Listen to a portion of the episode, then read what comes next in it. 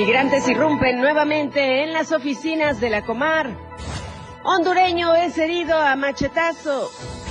Además, tras ganar juego pendiente, Monterrey se acerca al liderato de apertura del 2023. Estamos a diario contigo.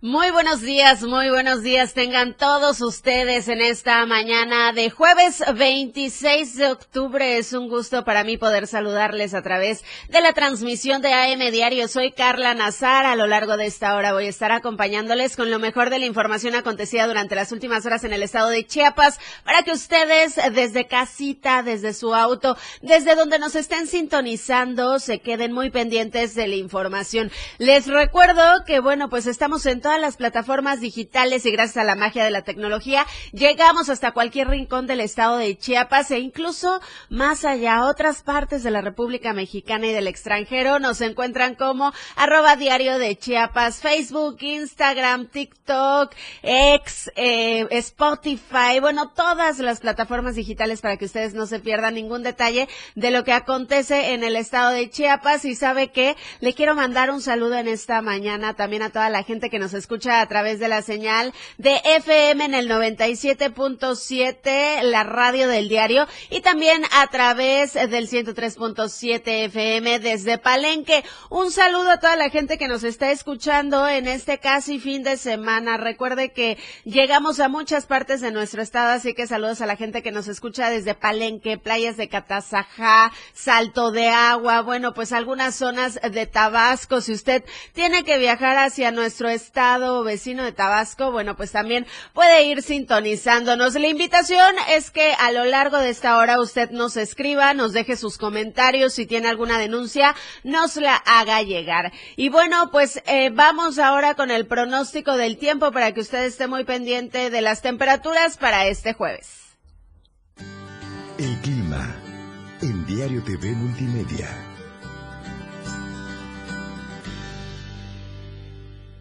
Vamos a comenzar como todos los días con la capital chiapaneca, Tuxtla Gutiérrez, en donde este jueves vamos a alcanzar una temperatura máxima de 32 grados centígrados y una mínima de 22. Mientras tanto, en el municipio de San Cristóbal de las Casas tendremos una temperatura máxima de 21 grados centígrados y una mínima de 12 para que tome sus precauciones. Para la gente que nos está sintonizando desde Comitán de Domínguez, vamos a tener una temperatura máxima de 26 grados centígrados y una mínima de 16 en el Soconusco. Bueno, pues protéjase de las altas temperaturas porque alcanzaremos una máxima de 31 grados centígrados y una mínima de 23 grados centígrados.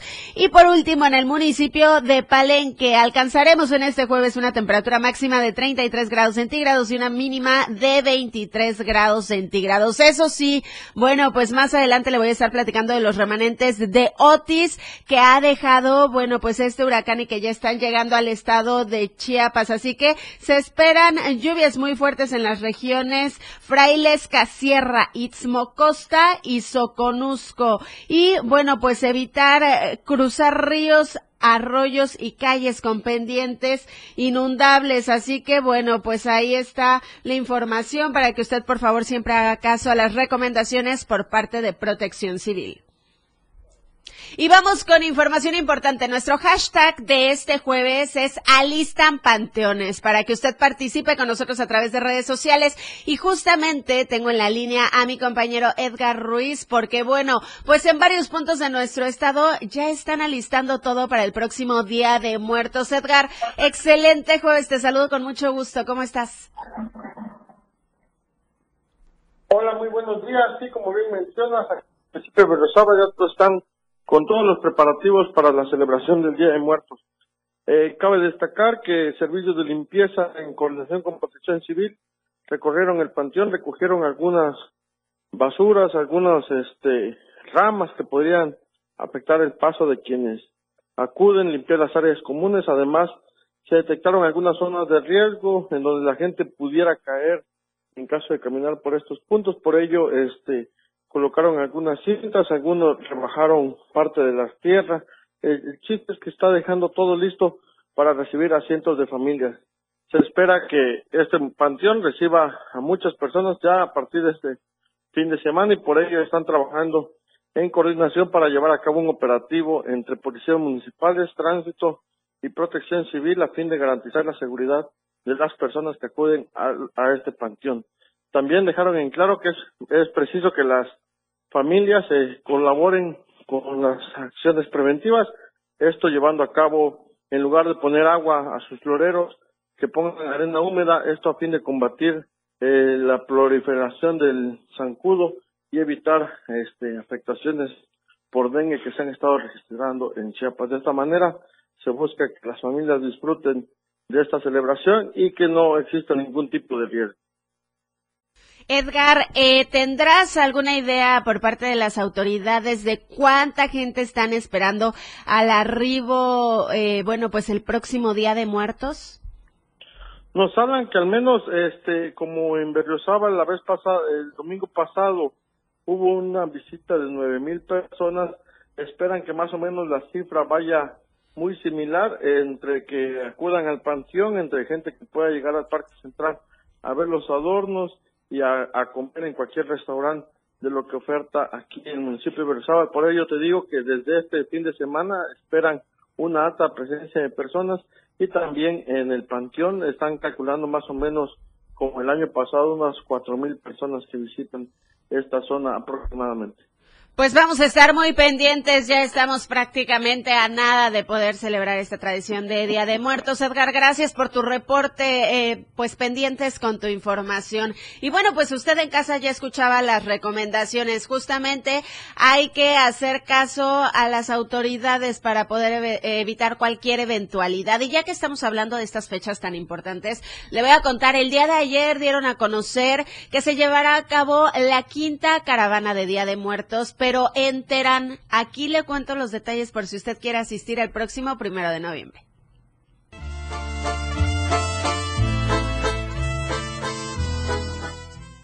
Como lo dicta la tradición de pedir dulces en Día de Muertos, familias de Terán por quinta ocasión dieron a conocer que están organizando la caravana de Día de Muertos de Terán, que tiene la finalidad de repartir dulces a las niñas y niños, pero sobre todo preservar las tradiciones. El primero de noviembre, que es miércoles en esta ocasión, a las 7 de la noche, se inicia con la caravana. Es un recorrido que hacemos a través de las calles de Terán. Eh, inicia en la, Quinta Norte, a un costado de del mercado de Terán, más popularmente conocido. Los niños van pidiendo dulces en todas las casas que encuentren abiertas, que encuentren con recibimiento, con altares. Acá la mayoría de la gente se prepara, abre las puertas de las casas y regala dulces, regala tamales, regala este, juguetes y pone música para que entren a bailar. Los niños entran a bailar y como premio se les da, se les da un dulce, un regalo, ¿no? Un recorrido que comenzará a las 7 de la noche a un costado del mercado de Terán y que concluirá en la segunda poniente número 144. La invitación es abierta al público para que acudan con disfraces a disfrutar de la algarabía y tradiciones de esta temporada, pero también habrá música y algunas actividades artísticas. Compartir nuestras tradiciones, mantenerlas y invitarlos a que se diviertan y conozcan esto. La tradición es muy bonita, el cempasúchil, las, las calaveritas, los tamalitos, eh, hay una gran variedad de cosas que no se deben perder es muy vistoso el Halloween, pero el Día de Muertos es, más emblemático. La familia Jonapá Domínguez fue la que comenzó esta tradición que ha ido creciendo con el paso de los años, pues se realiza con el apoyo de amigos y familias de Terán y también de las autoridades, pues ese día tienen previsto contar con apoyo de grupos de emergencia y patrullas para salvaguardar la integridad de las y los visitantes. Para Diario Media Group, Carla Nazar.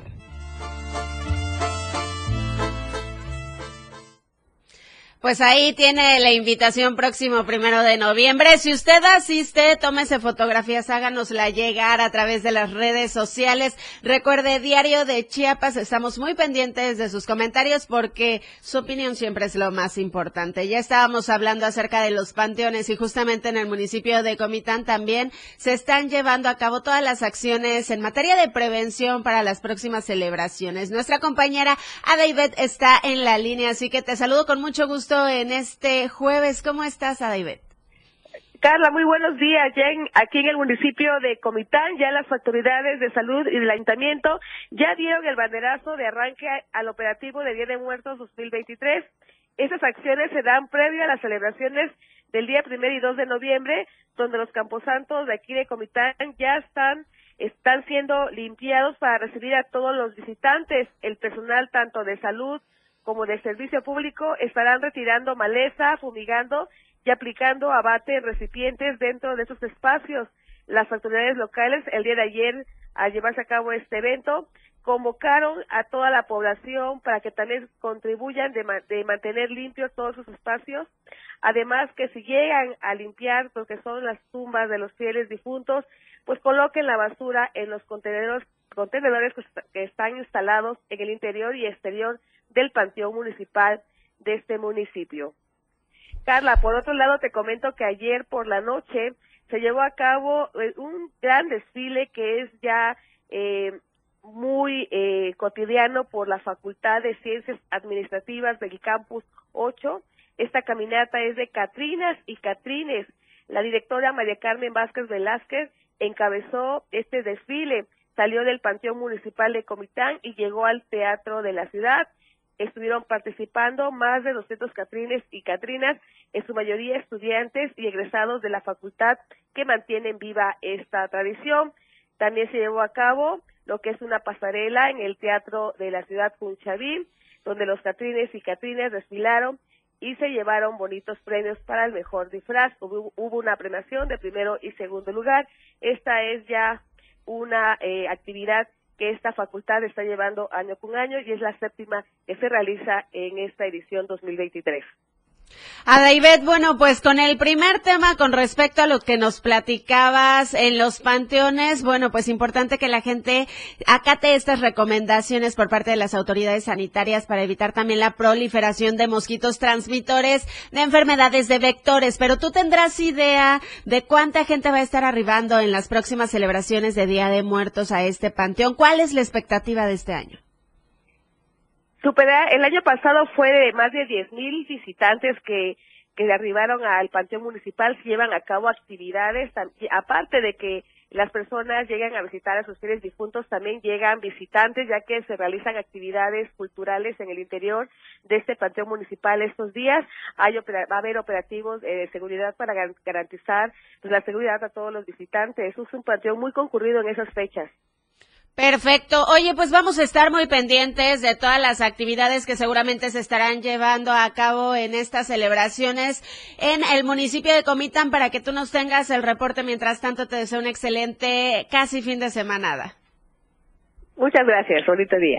Pues ahí tiene la información desde Comitán. Si usted nos sintoniza desde aquella región o cualquier otro punto de nuestro estado, comuníquese con nosotros a través de redes sociales y nuestros teléfonos. Con esta información vamos a una pausa breve y enseguida volvemos. AM Diario, Lucero Rodríguez. En un momento, estamos de regreso. Toda la fuerza de la radio está aquí en el 977.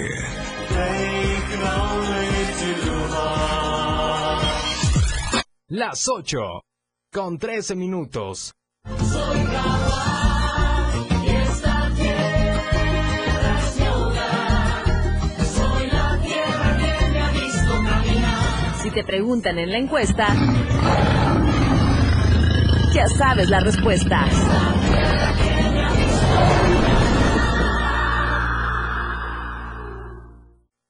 Fundación Toledo es una organización enfocada en la educación. Desde nuestra fundación hemos realizado varios proyectos para poder llevar a cabo nuestro objetivo principal, apoyar la educación en Chiapas, especialmente en las zonas rurales marginadas. A pesar de ser una organización joven, somos apasionados de lo que hacemos y entendemos que la educación juega un papel importantísimo en las personas, ya que ésta se ve reflejada en el desarrollo de su país. Para conocer más de nosotros, visita nuestras redes sociales en Facebook e Instagram como Fundación Toledo y nuestra página web en www.fundaciontoledo.org.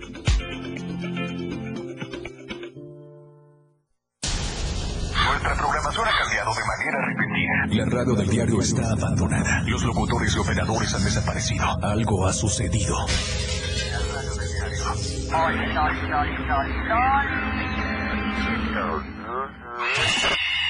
La radio del diario, contigo a todos lados. Caminando con Los Ángeles, un programa donde encontrarás la conexión con Los Ángeles, donde se hablan temas de luz. No hay nada más hermoso que compartir los temas de luz de los ángeles y arcángeles. Acompáñanos todos los martes y jueves de 10 a 11 de la mañana por la radio del diario 97.7, contigo a todos lados. Oportuna y objetiva es AM, Diario. Diario. Continuamos.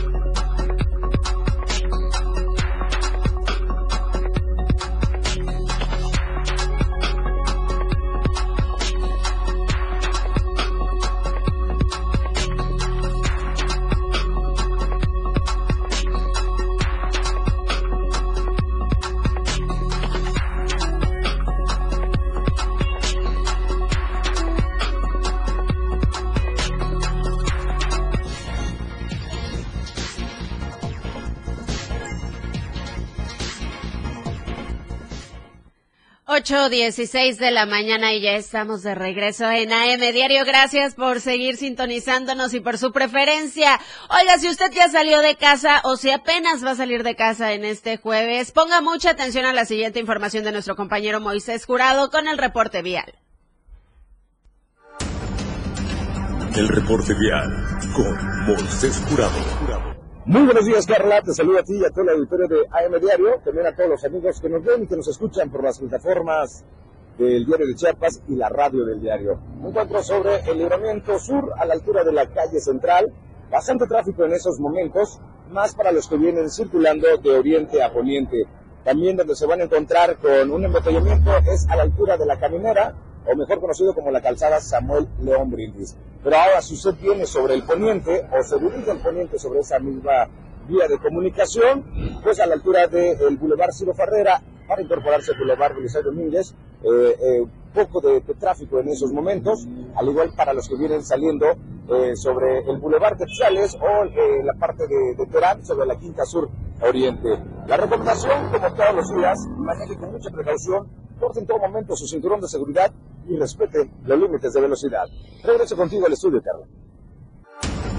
Eso fue el reporte vial de Diario Media Group. Ahí tiene la información, tome las debidas precauciones, escríbanos si usted, bueno, pues se encuentra con algo en alguna de las vialidades, también nos puede hacer llegar su reporte. Mientras tanto, saludo con mucho gusto a Valeria Córdoba, esto es Sola Tapachula.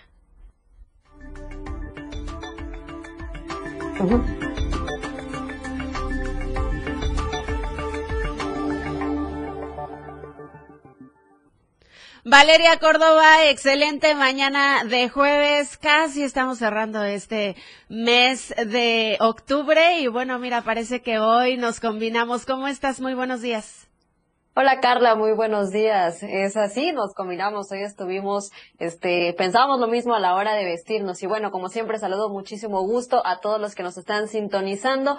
Y lamentablemente hoy no iniciamos esta sección con noticias muy agradables y es que nuevamente se registraron empujones, golpes y demás en las oficinas de la Comisión Mexicana de Ayuda a Refugiados que se encuentran ubicadas en el Parque Ecológico de aquí de Tapachula. Este miércoles, alrededor del mediodía, migrantes haitianos y africanos tiraron las vallas metálicas colocadas para tratar de ser atendidos y poder regularizar su situación migratoria.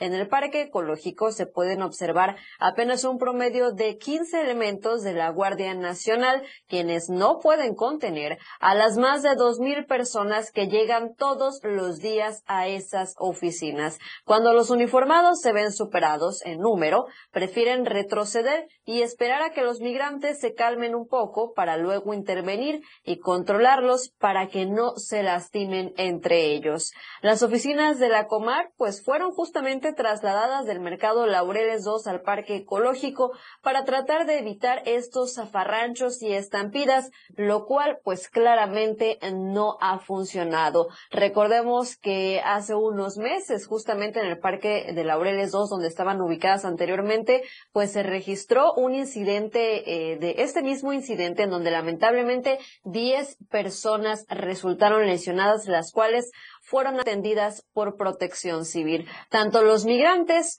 así también como la sociedad civil, pues pide que sean eh, atendidas estas personas, que vengan más, más personal, vaya la redundancia, por parte de la Comar para que puedan eh, agilizar estos trámites y no se registren este tipo de situaciones.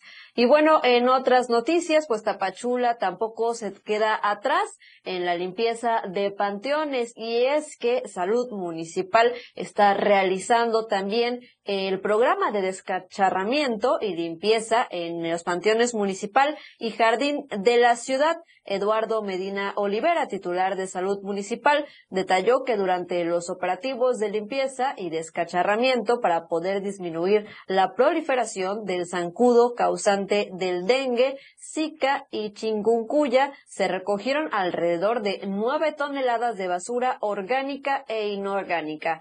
Medina Olivera comentó que las brigadas sanitarias levantaron en ambos cementerios administrados por el ayuntamiento botellas, floreros, cubetas, vasos de veladoras, además de plásticos desechables y bolsas, así como basura generada por la propia naturaleza del lugar. El secretario de Salud Municipal refirió que las acciones pues obedecen justamente a la cercanía de la festividad de Día de Muertos, que en México y Tapachula, por supuesto, es una tradición, por lo que se espera que los panteones reciban cientos de visitantes a partir de este fin de semana en los primeros días de noviembre. Por ello, hizo un llamado a conservar limpios los cementerios y exhortó a los visitantes a llevar bolsas para basura y utilizar justamente, como también ya había mencionado, pues arena húmeda en situaciones eh, en sustitución, perdón, del agua para evitar criaderos de moscos transmisores de enfermedades.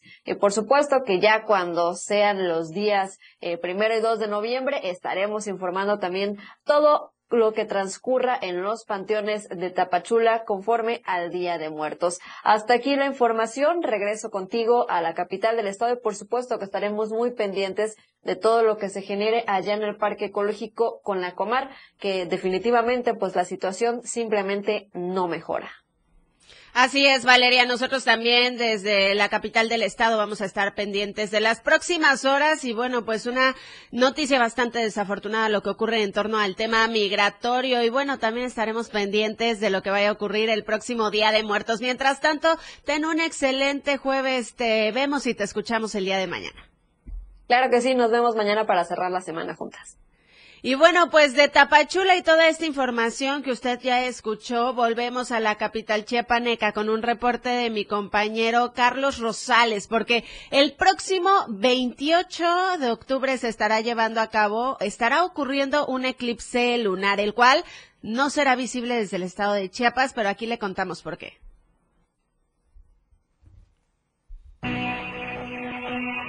El próximo sábado 28 de octubre de 2023 a las 19 horas se tendrá la presencia del eclipse lunar, el cual es un fenómeno astronómico que ocurre cuando el satélite se desplaza silenciosamente a través de la sombra de la Tierra, creando un evento fascinante. En una entrevista, Jesús Ernesto Velázquez López, técnico académico de la UNICACH, indicó que el eclipse será visible desde diferentes partes del mundo, sin embargo, en nuestro país no se podrá observar este evento astronómico. Lamentablemente no será visible en nuestra región, sino que eh, el máximo de este eclipse se verá en una zona entre Asia, Europa y África, y alcanzará parte del este de América, pero no vamos a tener visibilidad en nuestra región, puesto que el máximo será alcanzado a las 2 de la tarde en hora local, es decir, cuando la luna todavía no ha salido, y eh, la parte final alcanzará cuando la luna venga saliendo, entonces ya no podremos observarlo en Chiapas. Dijo que a comparación del eclipse pasado, las personas podrán ver el cielo sin ningún problema, ya que es un fenómeno que no perjudica a los ojos. Sin embargo, recalcó que en México lo único que se podrá apreciar será la luna llena, la cual llegará a su máximo esplendor. No, no, no, no tendremos ninguna repercusión ni aquí ni en la zona de observación. A diferencia de un eclipse de sol, los eclipses lunares pueden observarse a simple vista sin necesidad de equipo especial. Solo eh, tendremos nada más eh, pues este espectáculo celeste en los cielos nocturnos de la zona de observación que decíamos es Asia, Europa, África principalmente donde eh, se observará plenitud del eclipse. Cabe mencionar que los eclipses lunares pueden ocurrir hasta tres veces al año y por lo general duran varias horas, por lo que las personas deberán de utilizar binoculares o un telescopio con el fin de ver detalles en la superficie lunar durante la fase de penumbra. Para Diario Media Group, Carlos Rosales. Y vamos a pasar a otros temas. Ya estábamos hablando de la situación complicada con respecto a los migrantes. Y es que durante las últimas horas justamente un migrante de origen hondureño fue herido a machetazos, así como lo está escuchando. Justamente el día de ayer miércoles un masculino de origen hondureño resultó gravemente lesionado luego de ser herido con un machete. Estos hechos le comento que se registraron sobre la calle Aldama entre la avenida Hidalgo y Juárez en el centro justamente de aquel municipio. Y es que de acuerdo a la información recabada presuntamente el centroamericano, quien responde al nombre de Edulfo Cárcamo, de 48 años de edad, iba caminando por dicho lugar cuando un masculino aparentemente desconocido comenzó a insultarlo y le agredió con un machete para después emprender la huida, dejando al hondureño con una herida profunda en el brazo izquierdo. Al lugar de los hechos arribaron paramédicos de protección civil, quienes brindaron la atención prehospitalaria a este masculino para posteriormente trasladarlo al Hospital General de Palenque para que recibiera la atención médica correspondiente. También le comento, arribaron elementos de la policía municipal, quienes tomaron conocimiento de los hechos, sin embargo, no pudieron hacer nada con el presunto responsable. Si usted nos ve en redes sociales, bueno, pues ahí está viendo esta situación. Y ya que estamos hablando de noticias desafortunadas, mire, ya se acerca el fin de semana. Y el fin de semana, desafortunadamente, los accidentes aumentan para que usted maneje con mucha precaución si tiene que salir del estado, porque durante las últimas horas, bueno, pues justamente se registró un accidente vehicular que dejó miles de pesos en daños materiales. Cerca de las 6.30 de la tarde del pasado martes 24 de octubre se registró este fuerte accidente sobre el periférico poniente sur a la altura del barrio San Sebastián de la cabecera municipal de Ocosingo. De acuerdo a la información de los testigos, fue una camioneta de color gris con placas de circulación DD7-24-1C en esto del estado de Chiapas, quien se dio a la fuga después de impactarse contra una camioneta Nissan de color rojo con placas de circulación justamente del estado de Chiapas. Esto sucedió a la altura del Hotel Los Alcatraces. Hasta el lugar de los hechos acudieron agentes de vialidad municipal quienes desplegaron un operativo sobre la zona para dar con el culpable. Sin embargo, ¿qué cree? Pues no dieron con este conductor responsable del accidente. Afortunadamente no se registraron pérdidas humanas ni lesionados únicamente, como ya se lo decía, daños materiales. Usted, si nos escucha desde su vehículo, maneje con mucha precaución. Es momento de ir a una pausa comercial. Volvemos con más noticias. No se despegue. La información fresca y objetiva. AM Diario. Regresa después de la pausa.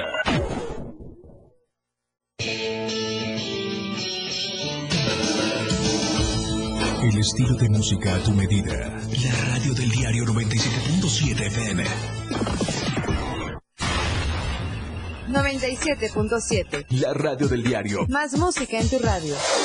Lanzando nuestra señal desde la torre digital del diario de Chiapas. Libramiento Sur Poniente 1999. 97.7. Desde Tuxtla Gutiérrez, Chiapas, México.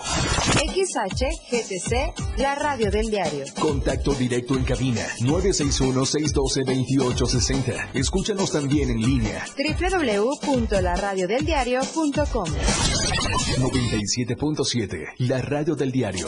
Más música en tu radio.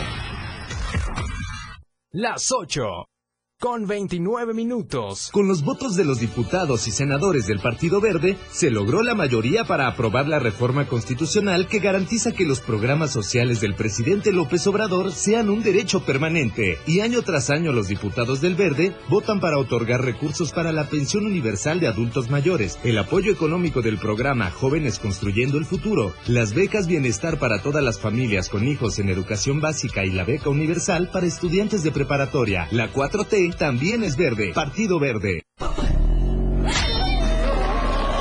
La carroza del terror.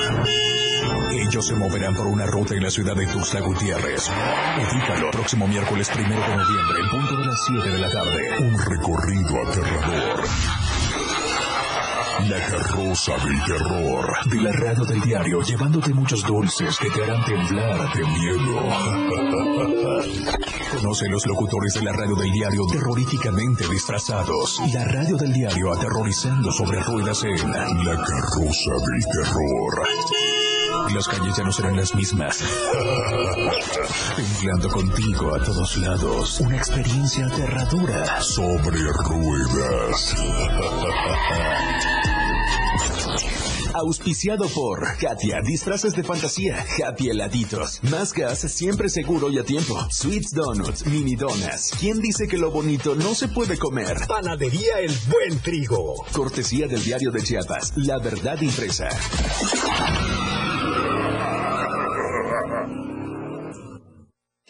Lucero Rodríguez ya está de regreso para informarte en AM Diario.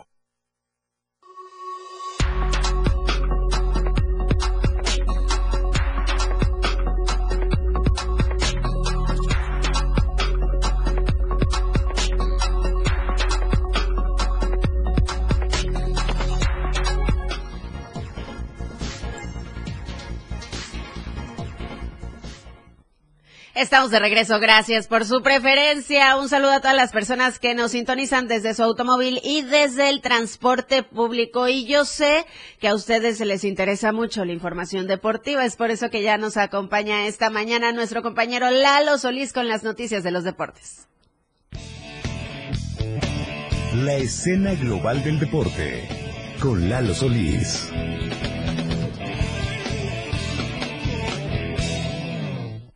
Gracias, Carla. Muy buenos días. Bienvenidos a la información deportiva en AM Diario. ¿Qué les parece si platicamos con ustedes acerca de más charrería? Y es que ayer en la remontada tuvimos la visita de representantes del equipo de escaramuzas Valquirias de Tuxtla Gutiérrez, quienes vinieron a adelantarnos que este fin de semana, el domingo, se va a disputar una charreada de gala en el eh, lienzo de la Unión de Charros de Tuxtla Gutiérrez. Los cuatro mejores equipos varoniles y cuatro espectaculares equipos de escaramuzas van a dar toda una exhibición compitiendo por los máximos honores, destacando que, por ejemplo, habrá un caladero, está usted viendo, por ejemplo, las puntas de eh, las escaramuzas, habrá un caladero mixto.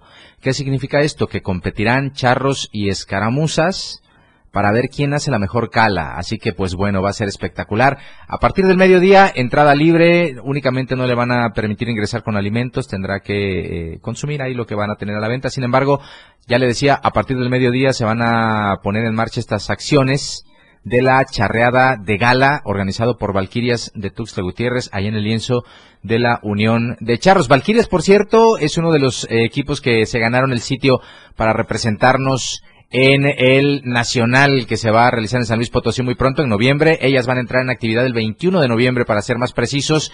Y pues bueno, nosotros estaremos dando seguimiento tanto a la actividad del domingo como a la actividad que van a tener los equipos previos a trasladarse a San Luis para tomar parte representando a Chiapas, por supuesto, en el Congreso y Campeonato Nacional Charro 2023.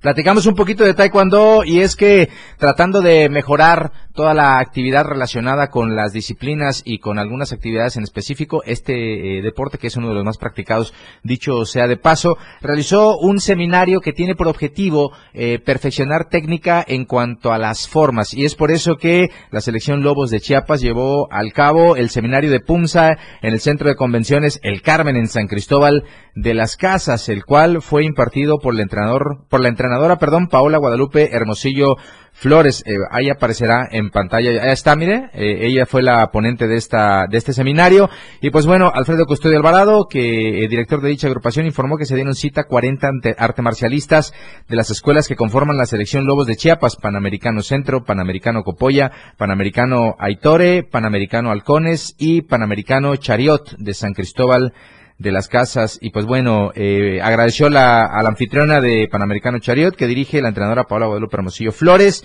Y pues eh, se reunieron ahí estos exponentes de las formas para perfeccionarse, para recibir esta, eh, este adiestramiento que les permitirá tener mejor técnica en esto que es la combinación del arte con los movimientos estéticos en las formas dentro del taekwondo. Así que preocupados pues por continuar perfeccionando, ahí está esta actividad que tuvieron allá en San Cristóbal de las Casas, integrantes de la selección Lobos de Instituto Panamericano.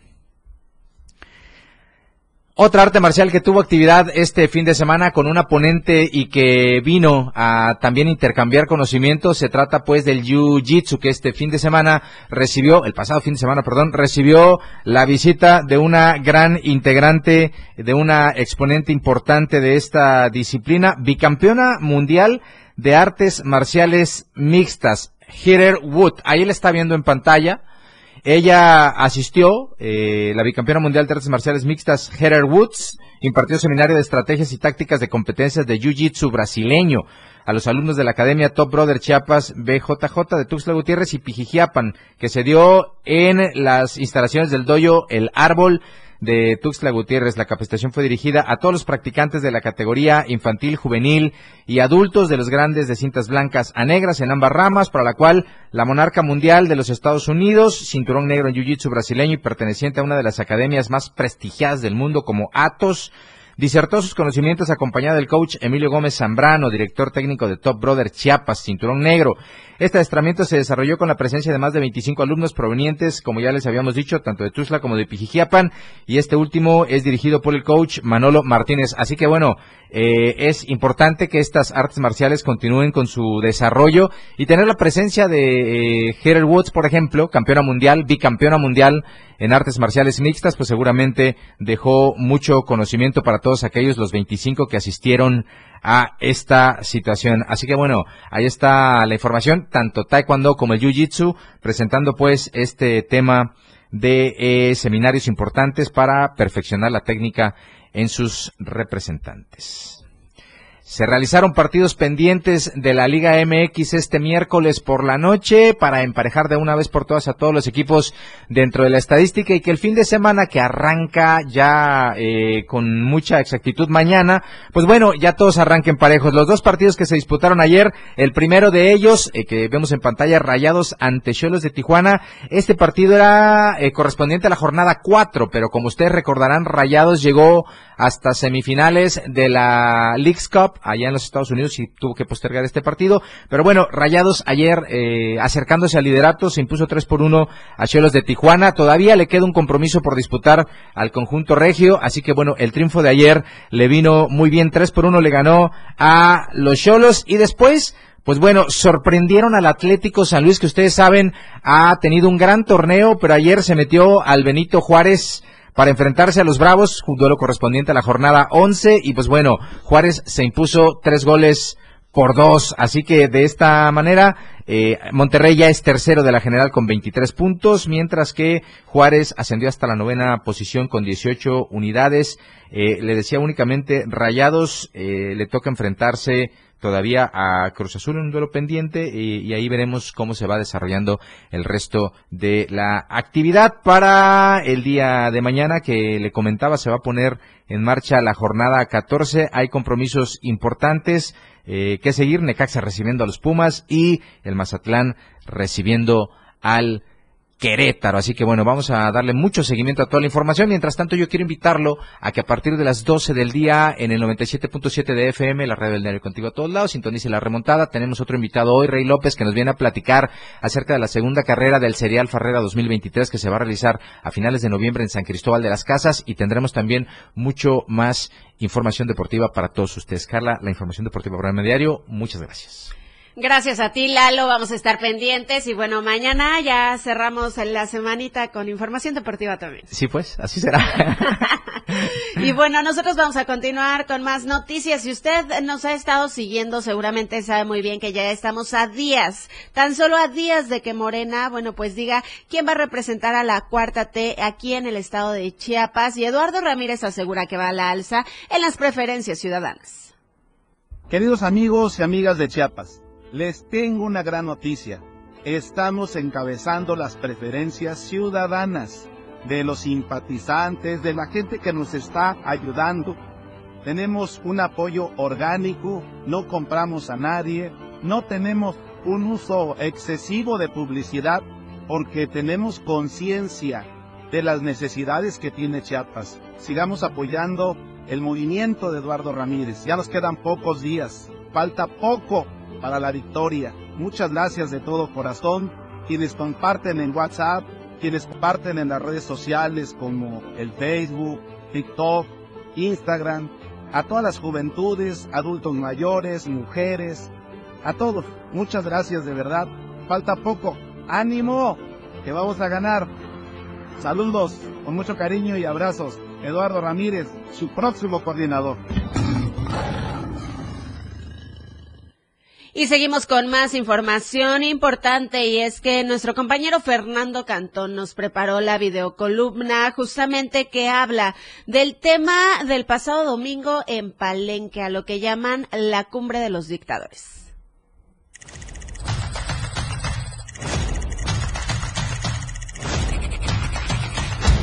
El pasado domingo fue histórico para Chiapas. El presidente de México, Andrés Manuel López Obrador, convocó a representantes de 11 países a una cumbre para la vecindad fraterna y el bienestar. Fue histórico porque Palenque se convirtió por unas horas en el punto de reunión de los principales dictadores de Centroamérica, Sudamérica y el Caribe. Por cierto, principales expulsores de migrantes por falta de oportunidades. Los presidentes de Cuba, Venezuela, Nicaragua, Colombia, Haití, Honduras, entre otros, posaron para la foto felices y sonrientes mientras miles de migrantes buscan huir desesperadamente de sus países.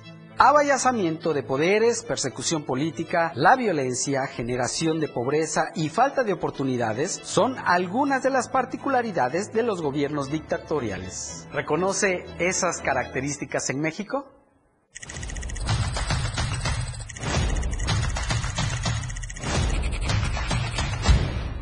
Déjenos sus comentarios a través de redes sociales. Con esto vamos a una breve pausa comercial. No se despegue. Volvemos con más en AM Diario.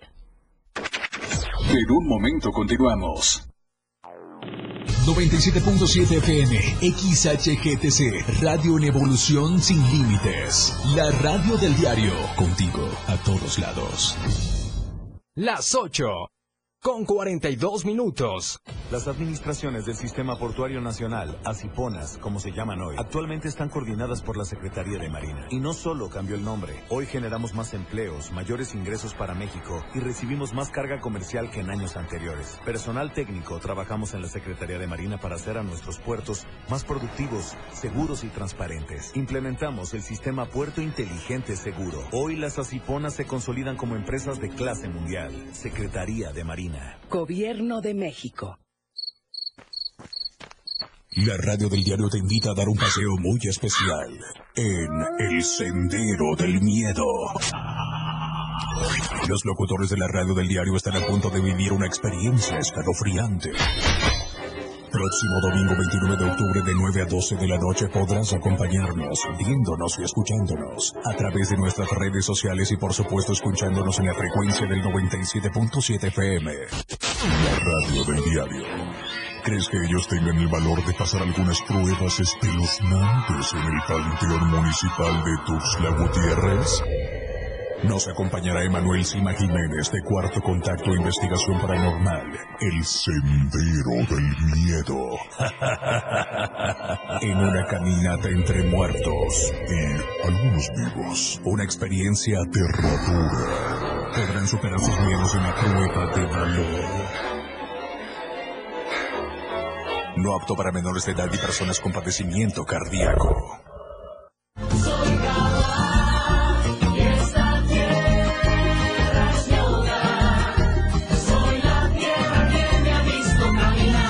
Te preguntan en la encuesta, ya sabes la respuesta.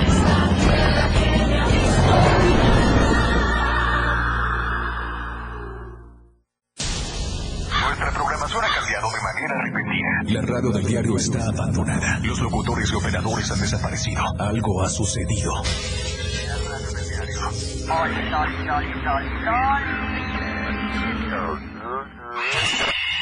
La radio del diario. Contigo. A todos lados.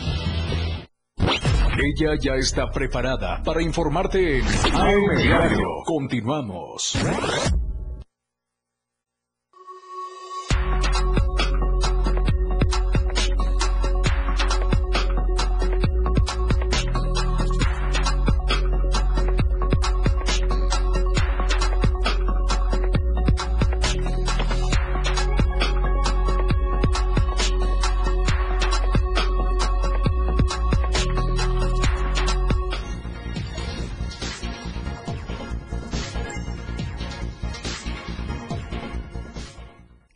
Estamos de regreso en AM Diario. Gracias a las personas que nos sintonizan a través de nuestras plataformas digitales y muchísimas gracias también por la preferencia a todas aquellas personas que nos escuchan a través del 97.7 de FM y el 103.7 de FM desde Palenque. Les mandamos un saludo y sabe que hay que estar muy pendiente del panorama nacional. El día de ayer estábamos hablando de Otis, este huracán que impactó en el estado de Guerrero. Justamente nos enlazamos con Luis Carlos Silva, nuestro amigo corresponsal de Ciudad de México, quien nos tiene detalles de la visita del presidente Andrés Manuel López Obrador justamente hacia aquella zona afectada. Luis Carlos, te saludo con mucho gusto en esta mañana de jueves.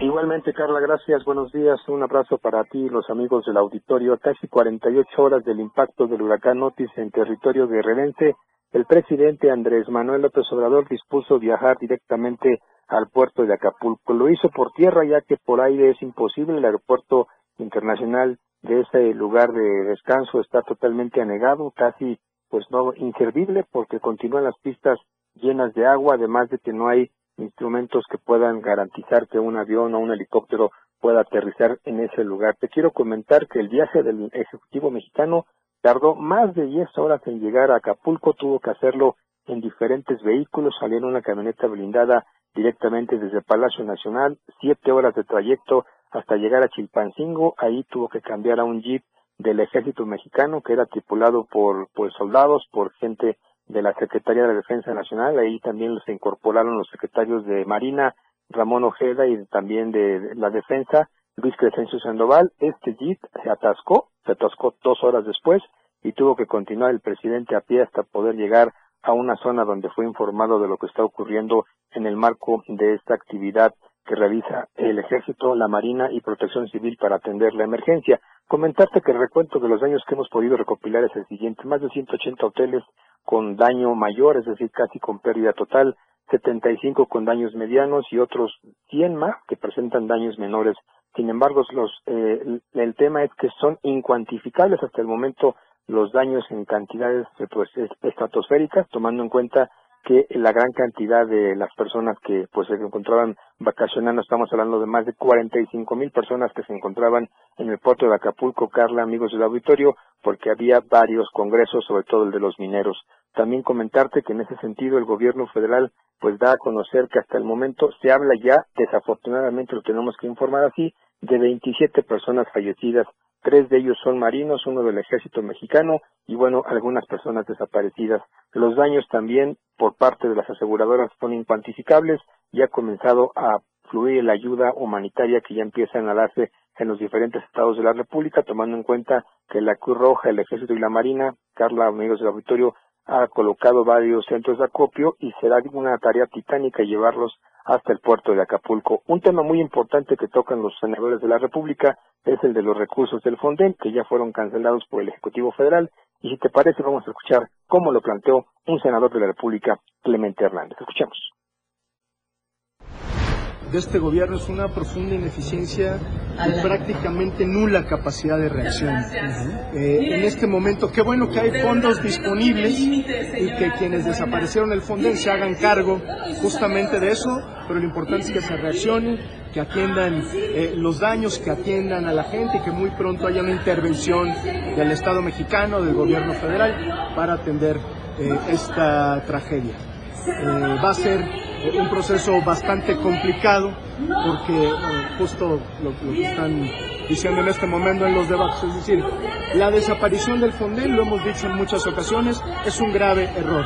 Es quitarle instrumentos al gobierno federal para que pueda reaccionar con argumentos que no se sostienen por sí solos. Entonces, ahora lo que esperamos pues es que el gobierno eche mano de los recursos que hay y reaccione con prontitud recursos, Carla Auditorio, que son necesarios en Acapulco. En estos momentos se nos informa que hace falta agua, medicamentos, sobre todo celulares, para la comunicación, debido a que no hay señal en casi el 75% de la zona afectada. Acapulco Diamante y la zona del Puerto Marqués está pues bajo lluvia también y sobre todo con problemas muy fuertes de infraestructura y hasta el momento el, el ejército mexicano y la marina tienden un, pu un puente aéreo el cual pueda pues, eh, cristalizarse en el transcurso de las próximas horas. Claro, si hay condiciones para que los helicópteros y las avionetas puedan aterrizar con ayuda que la gente de Acapulco está requiriendo. Hasta aquí mi reporte, un abrazo y como siempre pendiente desde la Ciudad de México. Muy buenos días.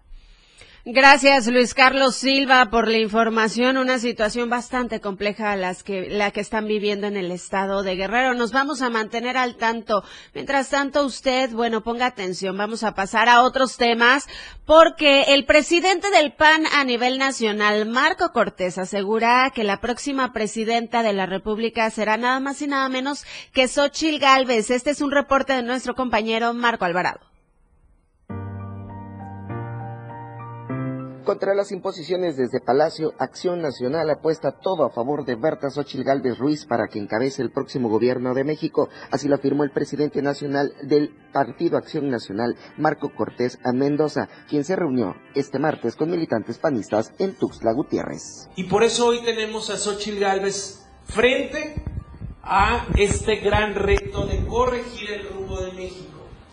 Resultando entonces que la candidatura FIFI que nació en la oligarquía, pues es Sheinbaum. Y la candidatura del pueblo, la que nace en la pobreza, la que se hace a sí mismo, la que tiene hasta origen indígena, es Xochitl. El PAN, el PRD y el PRI irán en coalición, buscando los perfiles más competitivos en las entidades, empleando para ello un método de encuesta, buscando así terminar con la polarización nacional instaurada por el Ejecutivo Federal y sus partidarios en Morena. Entendemos el grave problema que tiene el país. Y parte de este grave problema es la división entre las y los mexicanos que vemos que las cosas van de mal en peor. Para Diario Media Group, Marco Antonio Alvarado.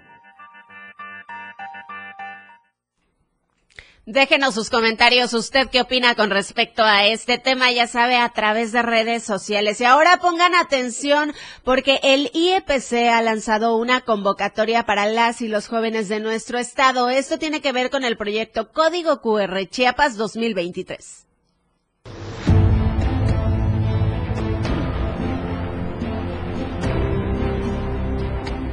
El Instituto de Elecciones y Participación Ciudadana y el Instituto para el Desarrollo Democrático y la Competitividad invitan a juventudes entre 18 y 29 años a participar en el proyecto Código QR Chiapas 2023, que busca incentivar a las juventudes chiapanecas a proponer iniciativas de solución a un problema de interés público.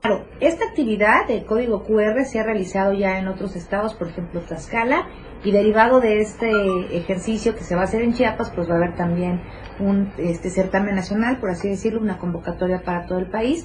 Y justamente, eh, ¿qué ejemplos pudiéramos citar?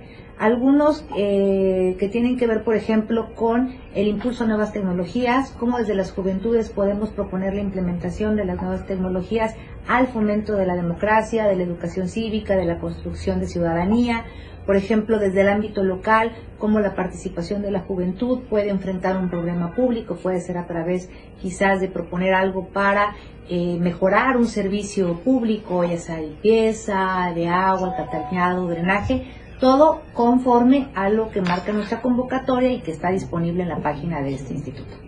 El objetivo de esta convocatoria es desarrollar competencias ciudadanas e impulsar la educación cívica y la construcción de la ciudadanía de las juventudes participantes, así como detonar la participación ciudadana de liderazgos civiles, vinculando y articulando sus esfuerzos con autoridades para visibilizar y hacer realizable la incidencia de sus aportaciones en sus comunidades.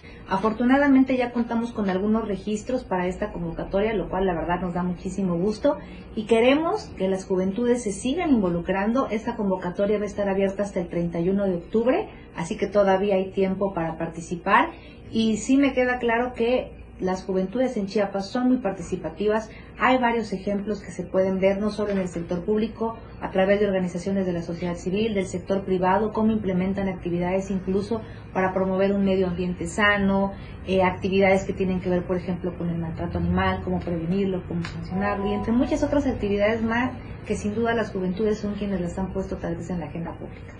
Cuatro serán las propuestas ganadoras que recibirán un acompañamiento de capacitación y asistencia técnica para poder perfeccionar y complementar el proyecto que las juventudes expongan con la finalidad de que en un futuro puedan implementarse, además de ir acompañado de un estímulo económico.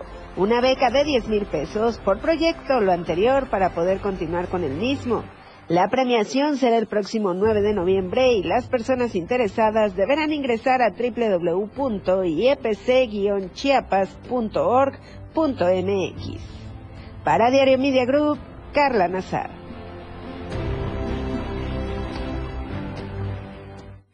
Ahí tiene la información, sobre todo para las y los jóvenes que nos escuchan. Con esto hemos llegado al final de esta emisión de AM Diario, jueves 26 de octubre. Muchísimas gracias por su preferencia. Que tenga un excelente casi fin de semana a todas aquellas personas que nos escuchan desde su automóvil y el transporte público. Por favor, conduzcan con mucha precaución. Y bueno, pues nos vemos y nos escuchamos el día de mañana, viernes, para cerrar la semana. A nombre de mi compañera Lucero Rodríguez, le agradezco mucho por su preferencia.